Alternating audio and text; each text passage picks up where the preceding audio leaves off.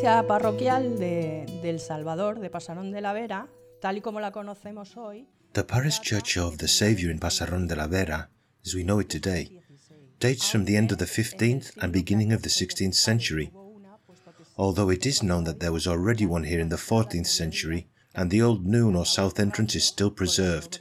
It ended up being closed off due to the 16th century building work and the baptismal chapel was made.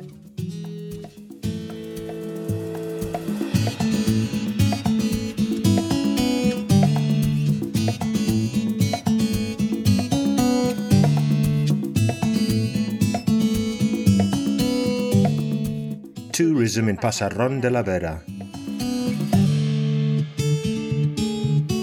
Smart tourist signs in audio format. Church of the Saviour and Parish Tower.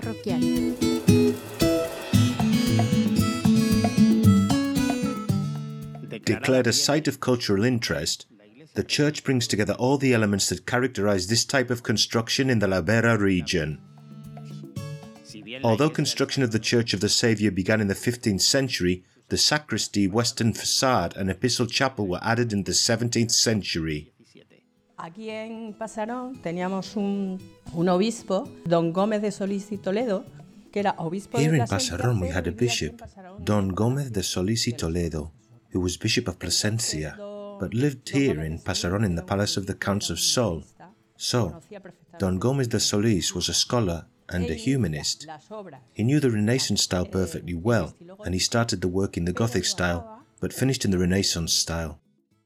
Its plan is rectangular with a polygonal apse, and it's built mostly in masonry, except for the buttresses, corners, and the cornice of the apse itself. Inside, we find a very wide space, divided into three naves of four sections, separated by six very stylized granite pillars, with oval cross sections and Gothic bases. There's a jointed rafter ceiling with anchor ties, dated 1840. The choir extends using two corbels towards the next section of the naves and stands at the foot on a central basket arch and two side half point arches that rest on the pillars of the last section of the nave. The main chapel is the most valuable and best lit piece of all, with a pentagonal plan with a straight section. The chapel is covered with ribbed vaults. The first section presents a diamond pattern, unique in the region, while at the back of the apse the ribs are arranged in a star shape.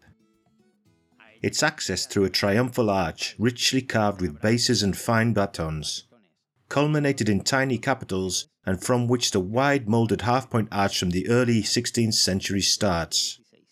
Todas las iglesias tenían tres entradas. La cabecera de las iglesias todas están hacia el este porque es... All the churches had three entrances. The main one is to the east because that's where the sun rises, which means birth and salvation.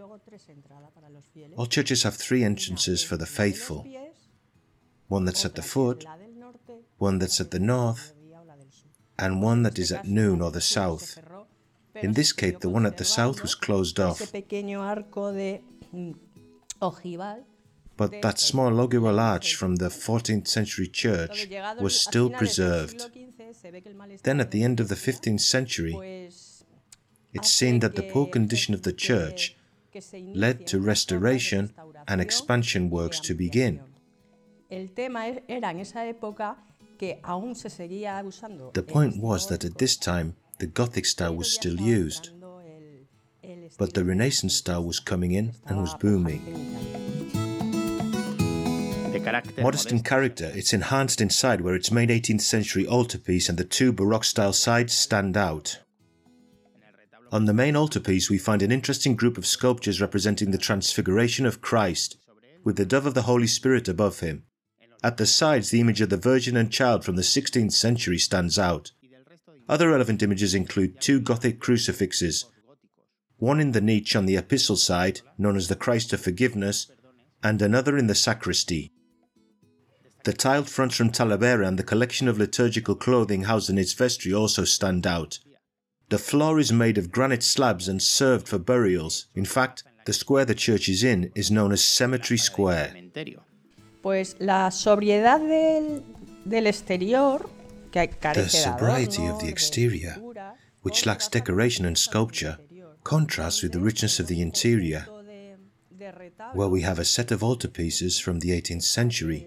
El, el retablo central se inicia en The central altarpiece was begun in 1754 and has the peculiarity of the main scene being the transfiguration of Christ on Mount Tabor. poco frecuente encontrar, It's rare to find this scene, eh, los artistas que tenían que hacerla but the artists who had to make it were overjoyed les permitía com- because it allowed them to use their imagination. regulado por la Iglesia Católica como It was not as regulated by the Catholic Church as it had to be, so they could do so freely. Artistas, uno de ellos de aquí de Pasarón, Although artists did it, one of them from Pasaron, the style is churrigueresque.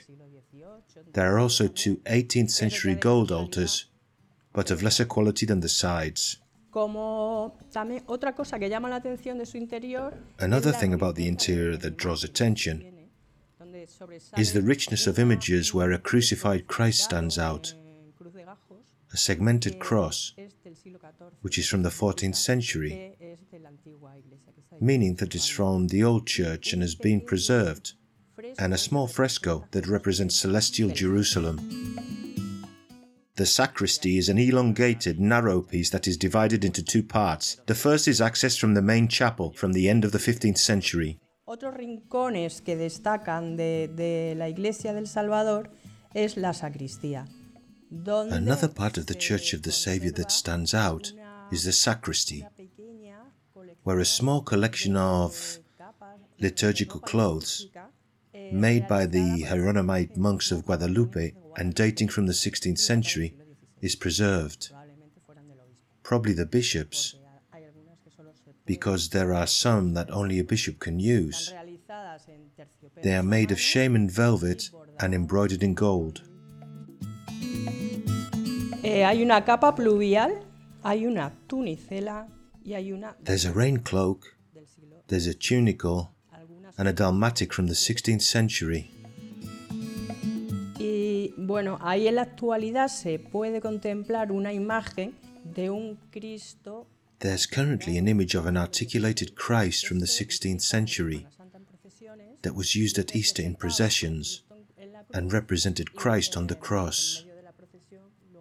In the middle of the procession, he was lowered from the cross with his arms closed and put in the tomb. There were two roles crucifixion and the tomb. Finally, the chapel of Luis Prieto, made in ashlar, unlike the rest of the temple, and covered by a quadripartite ribbed vault with a central keystone. It was raised in 1602, and in it we can see his gravestone, decorated with a ship alluding to the profession that he practiced before being a clergyman. You can read, Here lies Luis Prieto, founding clergyman of this chapel.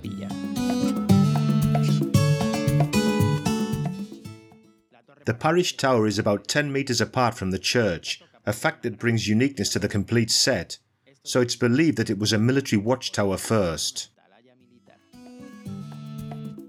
Eh, desde principios del siglo XIV, a partir del Edicto de Milán, Since the beginning of the 14th century, componen de una iglesia, from the Edict of Milan, the religious constructions are composed of a church, a tower separate from the temple, a baptistry for baptisms separate from the temple, que tenía que tener- and a cemetery that had to be 12 to 30 feet around the church. Todo eso se consideraba All that was considered sacred, so you couldn't fight a jewel or anything. Eh, la torre de Pasarón en concreto tiene un pequeño arco de entrada que es The tower in Pasaron, in particular, has a small entrance arch that is cuando se ogival. hizo la iglesia original. That's probably from when the original church was built in the 14th century. In principle, it was lower and probably used both as a bell tower, which is what it was made for, and as a watchtower. Come the eh, 16th century, del Palacio de- The Counts of Osorno, of the Palace of Osornos, ampliarla en altura, decided to increase the height, arcos, darlos pues al estilo renacentista using semicircular arches in the Renaissance style, and put new bells in, finishing the upper part of the tower off with a kind of brick spire. It's the oldest construction in the town, dating from the 13th century. We can see a very worn coat of arms on it, which is very similar to the one that appears at the palace and is crowned with a hollow capital with a Gothic air. This is easily visible in the 3D model you can see by clicking on the banner in the player. Bueno, pues el- los cementerios que había alrededor de las iglesias estuvieron en vigor The cemeteries that were around the churches were operative until the 19th century, fuera de población, which is when they were moved out of towns to avoid infections, epidemics, etc. a la plaza de la iglesia, But the people here in Pasaron still call the church square the cemetery square. alguien nos pregunta So, if someone asks us about someone who lives there or is there, we always say, he's in the cemetery. pero en la plaza del cementerio había una taberna. Entonces muchas veces los mozos However, there was a tavern in the cemetery square, and many times, when the tavern closed, the young people went to the cemetery to continue with the drunkenness and to dance and such. The news then reached the Bishop of Plasencia, and he had a fence put around the whole cemetery so that they couldn't enter, and he threatened to close the tavern if they caused any more trouble. In the end, they released a heifer in the cemetery, and the tavern ended up being closed.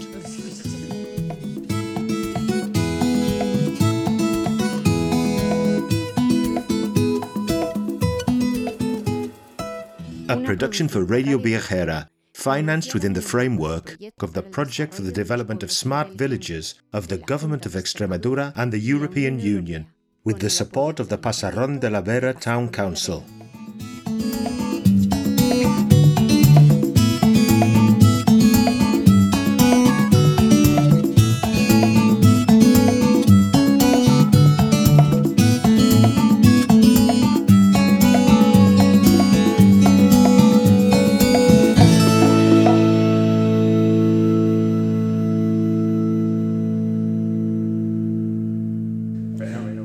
Acuerdo perfectamente, ¿eh?